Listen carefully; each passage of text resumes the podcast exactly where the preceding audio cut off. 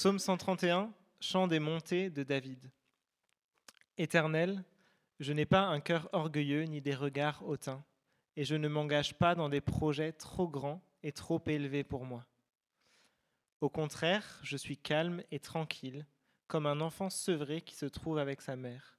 Je suis comme un enfant sevré. Israël, mets ton espoir en l'Éternel dès maintenant et pour toujours. Bonsoir à tous. Je m'appelle Jesse et je suis un des pasteurs de l'église évangélique de la croix Nous sommes. Oh, voilà. Nous sommes au milieu d'une série de 15 psaumes appelés les chants de montée. Ce soir, j'ai hâte de partager avec vous cette idée de contentement que nous trouvons, que nous trouvons dans ce passage. Bien que le mot ne se trouve pas dans, euh, dans la traduction française, le contentement est au cœur de ce psaume. Il n'y a que trois versets ici. Alors, que pouvons-nous tirer des trois versets? Eh bien, un ancien pasteur a dit ceci sur ce psaume. C'est l'un des psaumes les plus courts à lire, mais l'un des plus longs à apprendre. Oui, c'est un psaume assez simple, mais la difficulté est de croire ce qu'il dit et de le mettre en pratique. Je ne pourrais pas tout dire sur le contentement, mais j'aimerais aborder trois points et un, résultat principal. Ce n'est pas une liste exhaustive, mais si nous pouvons saisir ces choses et les vivre, nous connaîtrons la vie avec Dieu de façon très percutante. Mais avant d'aller plus loin, que signifie réellement le contentement? Qui peut m'aider à définir ce mot? Avez-vous des idées? N'hésitez pas. Comment? Oui, oui, satisfaction. Avez-vous des autres idées?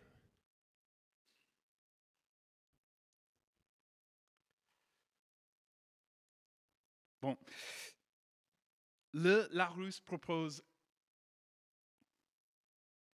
cette définition. État, sentiment de quelqu'un qui ne désire rien de plus. Satisfaction, vive et durable, plaisir, joie. Cette définition est excellente et aurait facilement pu tirer d'un livre de théologie. C'est un bon, bon, point de départ pour lancer notre réflexion sur cette somme.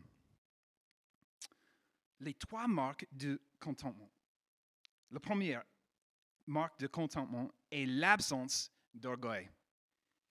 Éternel, je n'ai pas encore orgueilleux, ni des regards autant. Pourquoi l'orgueil est si, si corrosif et dangereux? Dans Proverbe 16, nous voyons ceci. L'arrogance précède la ruine et l'orgueil précède la chute. L'orgueil est une infection pire que le coronavirus. Pourquoi? Le coronavirus a de nombreux symptômes et peut causer beaucoup de dommages à une personne. Je peux en témoigner personnellement. Quand j'ai l'attrapé au printemps, j'ai eu, eu une toux terrible une énorme fatigue qui a duré jusqu'à juin, une pression thoracique, des maux de tête, comme j'ai dit, beaucoup de symptômes. Mais aussi grave que soit le virus pour la population, moins d'un million sur les 67 millions de Français sont infectés. La différence avec l'orgueil est que c'est quelque chose avec lequel tout le monde lutte. C'est pour tout le monde est infecté par l'orgueil d'une manière ou d'une autre. Souvent, cela peut, être très subtil. Et le proverbe dit que si rien n'est fait, cela peut conduire à la ruine et à la destruction. De quelle manière l'orgueil se, manifeste-t-il dans nos vies? L'auteur nous aide à comprendre la dynamique de l'orgueil. Souvent, il commence en interne, dans nos cœurs. Nous mettons notre confiance dans notre succès, notre argent, notre famille ou notre santé de temps en temps. La liste pourrait, être longue, car nous sommes très bons quand il s'agit d'être plein d'orgueil. C'est ça. Ensuite, cela se manifeste dans la manière dont nous réagissons et interagissons avec les autres. Regardez à nouveau ce que dit le verset 1. Cœur, antérieurement, nous commençons à nous comparer à ce qui nous entoure. Regarde, extérieurement, avec les yeux. Les yeux, notre langage corporel révèle souvent ce que, se passe à l'intérieur de nos cœurs. Le péché qui moisit à l'intérieur ressort de plusieurs façons, de différentes façons. Mais qu'est-ce qui est à la base? Essentiellement, nous disons que d'autres personnes ont moins de valeur que moi. Cette sorte d'orgueil est enracinée dans le jugement. Nous basons ces jugements sur qui nous pensons être ou sur ce que nous pensons être capables de faire. En tant que croyants, nous sommes parfois les meilleurs dans ce domaine. Par exemple, pensons-nous que no- nos opinions ou préférences sont presque toujours correctes?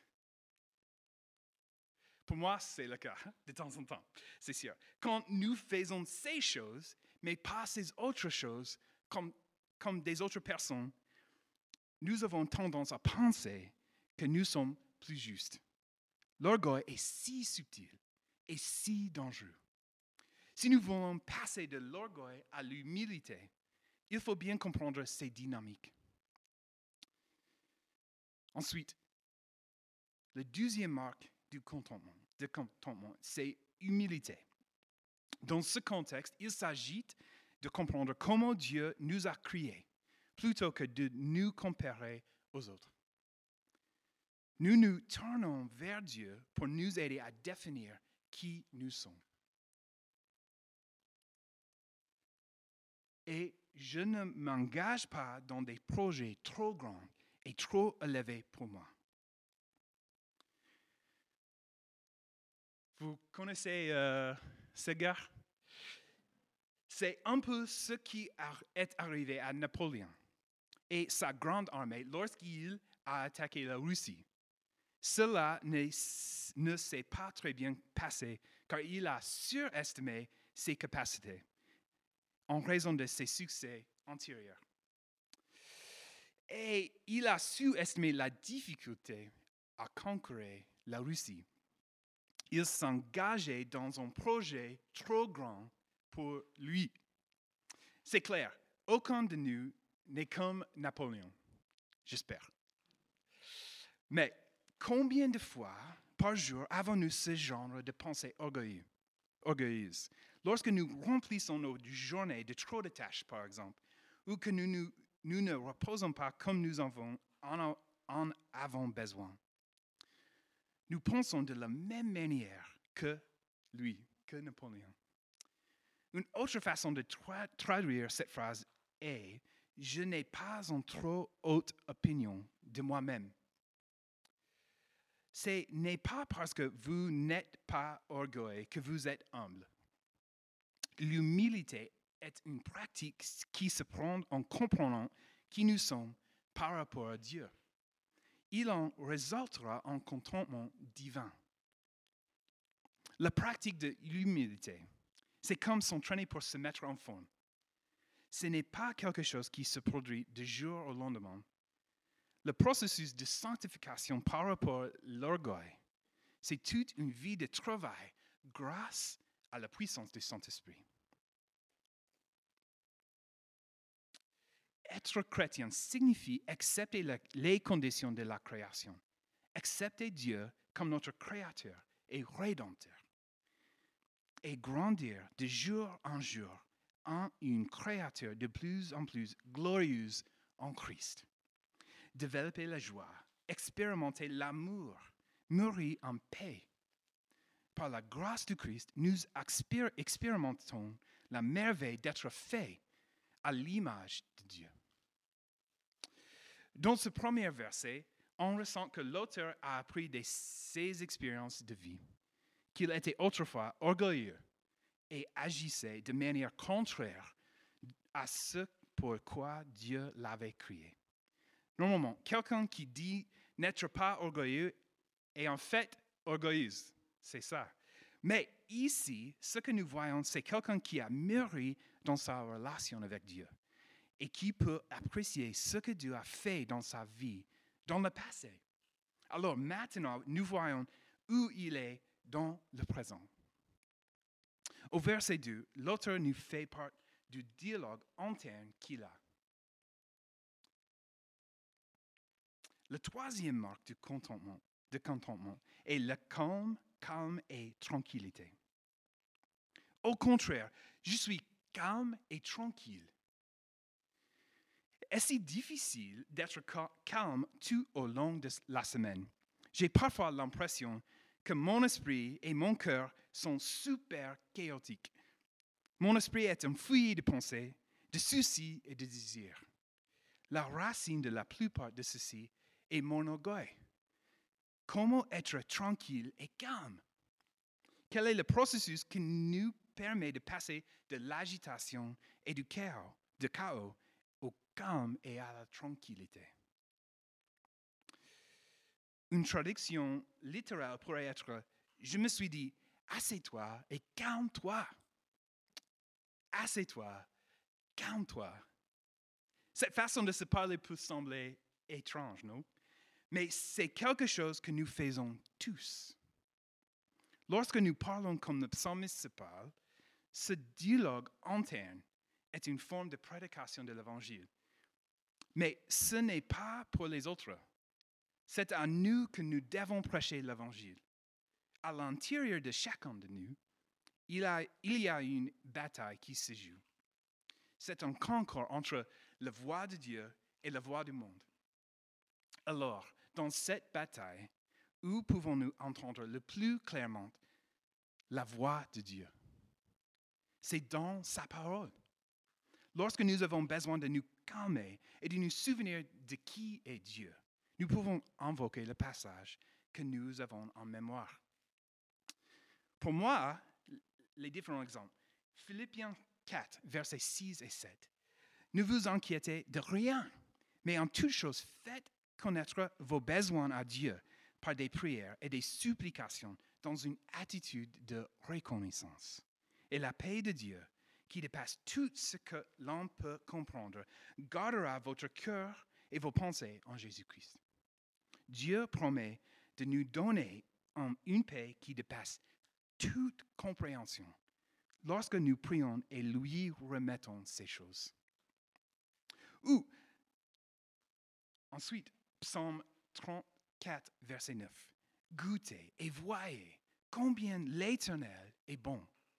Heureux l'homme qui cherche refuge en lui. Ce verset m'a souvent aidé à me rappeler la bonté de Dieu pour moi au milieu des difficultés ou du stress.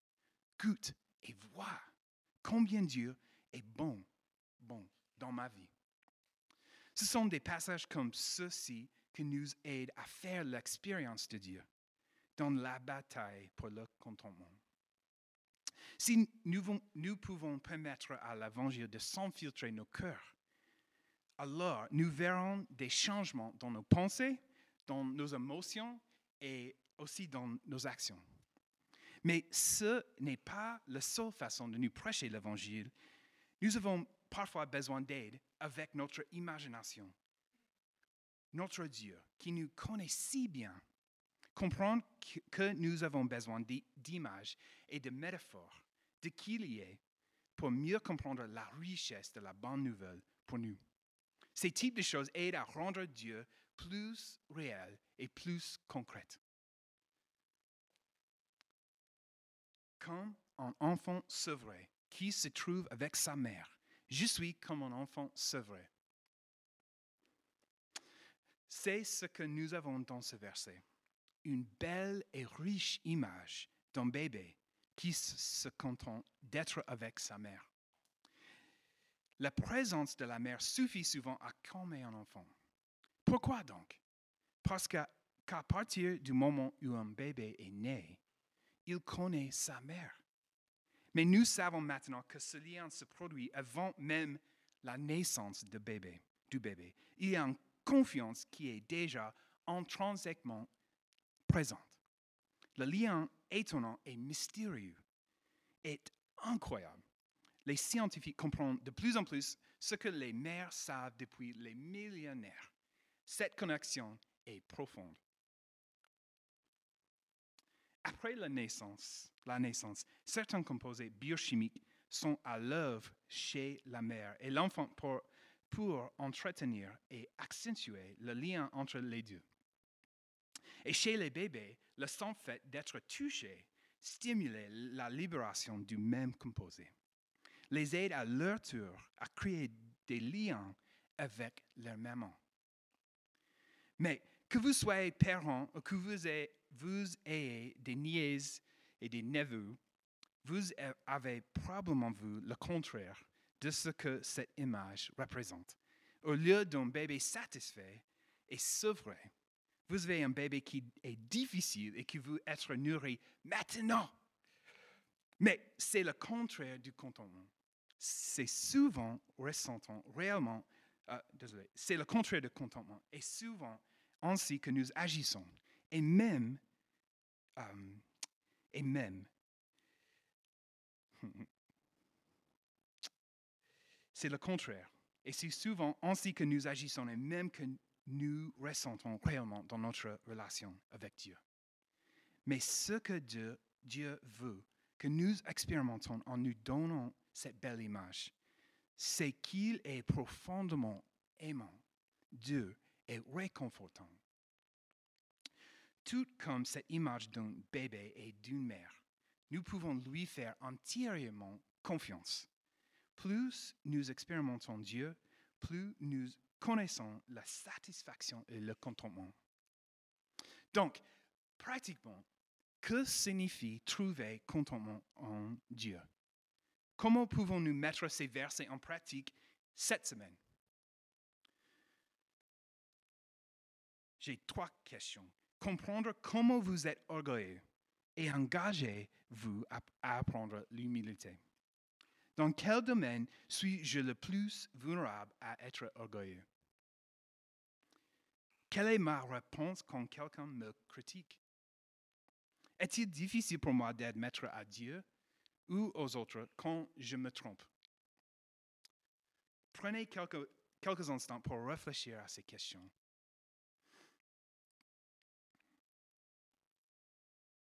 Alors que Dieu révèle l'orgueil qui est en nous, permettez à la parole de Dieu, par la puissance du Saint-Esprit, de façonner notre identité en Christ. Trouvez la satisfaction de ce que Dieu a fait de nous, au lieu de nous comparer à ce, que, à ce qui nous entoure.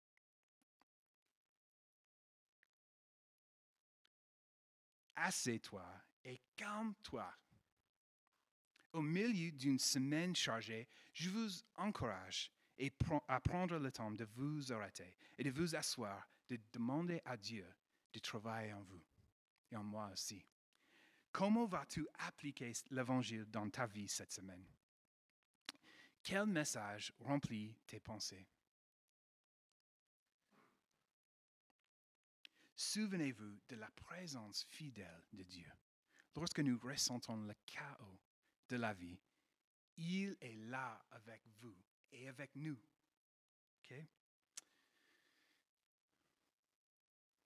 Un enfant sevré n'est pas simplement quelqu'un qui le sait en théorie, mais qui a introduit les vérités de l'Évangile dans son âme.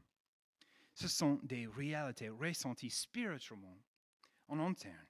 Cela apaise l'âme dans un profond contentement et équilibre. Extérieurement, cela signifie l'humilité, la volonté de prendre des autres et aussi de faire confiance à Dieu.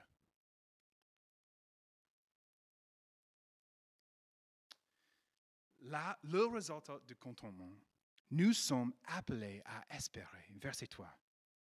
Israël, mets ton espoir en l'éternel, dès maintenant et pour toujours.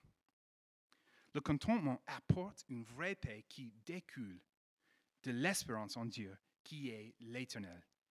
C'est pourquoi nous pouvons avoir de l'espoir aujourd'hui, mais aussi l'espoir qui dure jusqu'à l'éternité. Cet espoir qui nous tirons du contentement de Dieu apporte la vraie liberté.